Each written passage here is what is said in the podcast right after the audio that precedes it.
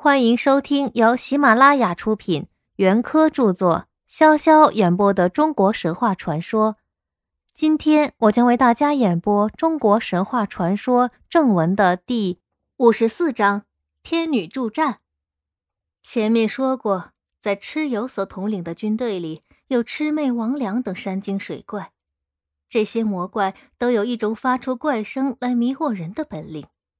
人听了这种声音，就会晕乎乎、失掉知觉，跟随着怪声发出的方向走去，结果便做了妖魔鬼怪的牺牲品。他们大概可以分作三种：一种是魑魅，人的脸、野兽的身子、四只脚；一种是神翅，也是人的脸、野兽的身子，只有一手一脚，发出的声音好像打呵欠。还有一种是魍魉，像个三岁的小娃娃，通身黑里透红，长耳朵、红眼睛，乌黑光亮的长头发，喜欢用学人说话的声音来迷惑人。三种妖怪都不是好惹的东西，皇帝的士兵被他迷惑去的不知道有多少，这对于战争的形势很是不利。后来，皇帝不知道从哪里打听到。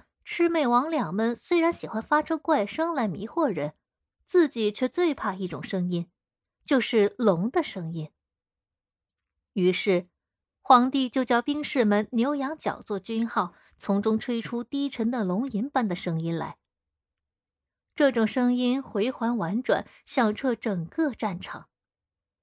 蚩尤统领的山精水怪们，一个个都心惊胆寒，如痴如醉。再也不能兴妖作怪了。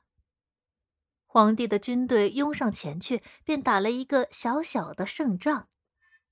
皇帝果然也有一条神龙，名叫应龙。应龙生有一对翅膀，住在胸里土丘山的南端，善能蓄水行雨。皇帝心想：蚩尤能做大雾，我的应龙却能下大雨。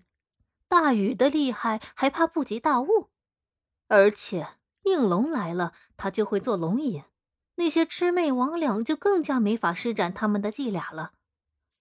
主意拿定，皇帝就派人去叫应龙来战场助威。应龙一来，就马上出战去攻打蚩尤。他正展开翅膀飞行在空中，摆出行云布雨的架子。哪知架子还没有摆好，蚩尤早已经去搬请了皇帝在西泰山大会天下鬼神时结交的朋友风伯和雨师来，先下手为强，纵起一场狂烈无比的大风雨，使应龙犹如小巫见大巫，简直没法施展他的本领。狂风和骤雨都向皇帝这边阵地上吹打过来，吹打的皇帝的军队站脚不住，四散溃逃。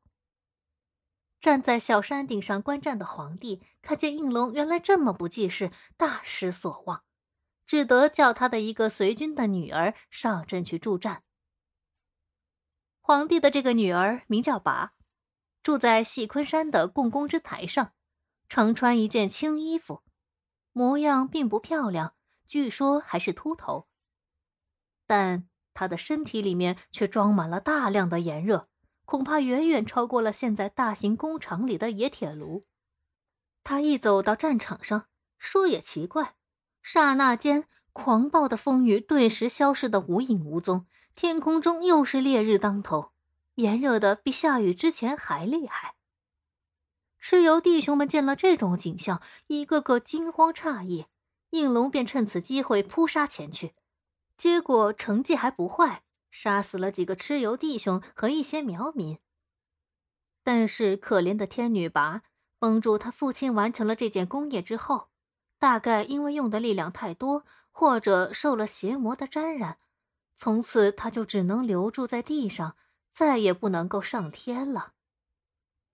他居留的地方总是旱云千里，客雨无收。人民受他的灾害极大，都非常的痛恨他，叫他做旱魃，常常想方设法的来驱赶他。他就这样被人们赶来赶去，到处都不受欢迎。后来，周民族的始祖后稷，也就是五谷之神，我们下面就要讲到他。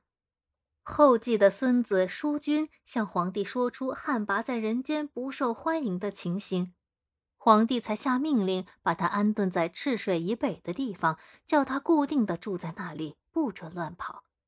可是汉魃已经在人间游荡惯了，在一个地方待不惯，还是时常偷跑出来东游西荡，人民不免又要遭受他所带来的旱灾之殃。不过，他既然有了固定的驻地，到底总要好些。人们在驱赶他以前，就先把水道开好，把沟渠挖通，然后向他祝祷道：“神啊，到赤水以北你的住家去吧。”据说他经过这么一祝祷，往往也就自知惭愧，回到他的老家去，因而那个地方就获得了活命的甘霖。今天的演播到这里就结束了，我们下期再会。